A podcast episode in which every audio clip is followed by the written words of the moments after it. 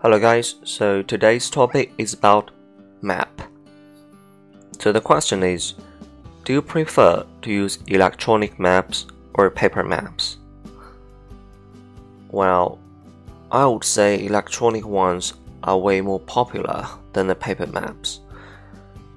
With the voice reminder on most navigation systems on cars, electronic maps are more user friendly, especially when you are driving.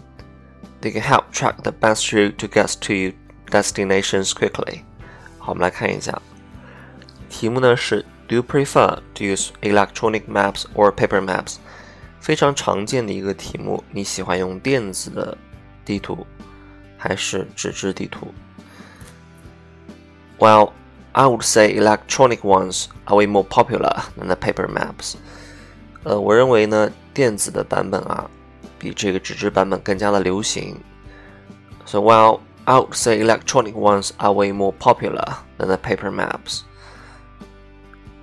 With a voice reminder，随着这个语音提示啊，are most navigation systems，这里注意 navigation systems 就是导航系统 on cars。Electronic maps are more user-friendly，更加的这个友好啊，使用的起来更加的方便。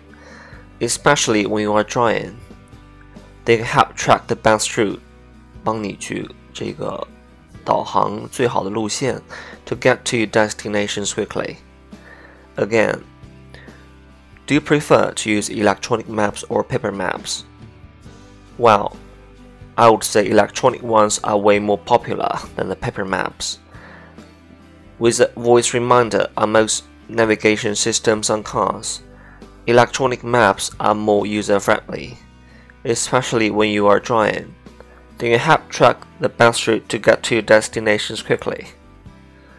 好，这道题目的回答方式，首先的话，挑选一边，选电子，然后讲它的好处，然后讲它你选择它的原因。Okay, so final turn. So do you prefer to use the electronic maps or paper maps? Well, I would say electronic ones are way more popular than the paper maps. With the voice reminder on most navigation systems on cars, electronic maps are more user friendly, especially when you are driving. They can help track the best route to get to your destinations quickly. Okay, so Best luck.